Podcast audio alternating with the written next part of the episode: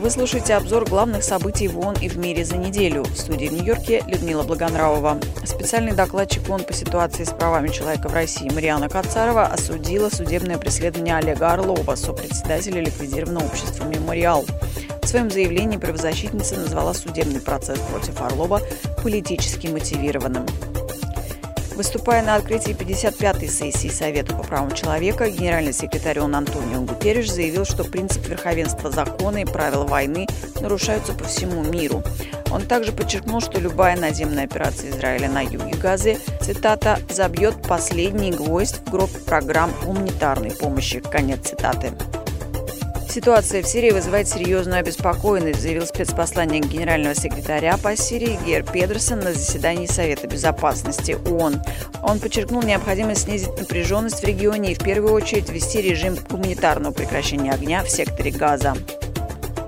Гуманитарное агентство ООН в Газе выразили глубокое разочарование в связи с сохраняющимися ограничениями, введенными Израилем. В частности, израильскими военными на 7 часов были задержаны машины скорой помощи, которые эвакуировали пациентов из больницы Аль-Амаль в Хан-Юнисе.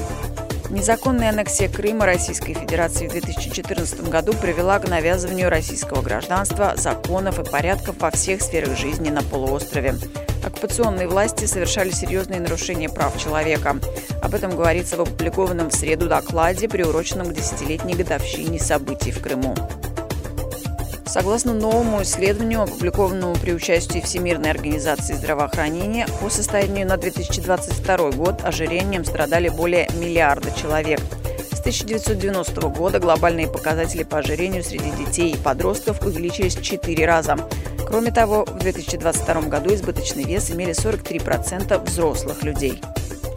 Кровавая бойня в Газе, унесшая жизни более 30 тысяч человек, должна быть немедленно прекращена. Об этом заявил главный правозащитник ООН Фолькер Тюрк в ходе сессии Совета по правам человека в четверг. Он вновь осудил нападение Хамас на Израиль и сообщил, что как минимум три четверти населения Газы были вынуждены покинуть свои дома из-за войны. Миссия ООН в Судане в четверг завершила вывод контингента из этой страны. Генеральный секретарь он выразил глубокую признательность всему персоналу миссии. ВОЗ сообщила в пятницу, что в Газе от недоедания и обезвоживания умер уже десятый ребенок. По данным ООН, в настоящее время каждый четвертый житель Газы сталкивается с катастрофическим уровнем отсутствия продовольствия. В минувший четверг более ста палестинцев были убиты и сотни ранены во время ожидания раздачи гуманитарной помощи неподалеку от города Газа. В Найроби, Кения, завершилась шестая сессия Ассамблеи ООН по окружающей среде. В ней приняли участие более 7 тысяч делегатов из 182 стран. Это был обзор главных событий прошедшей недели. Всего вам доброго!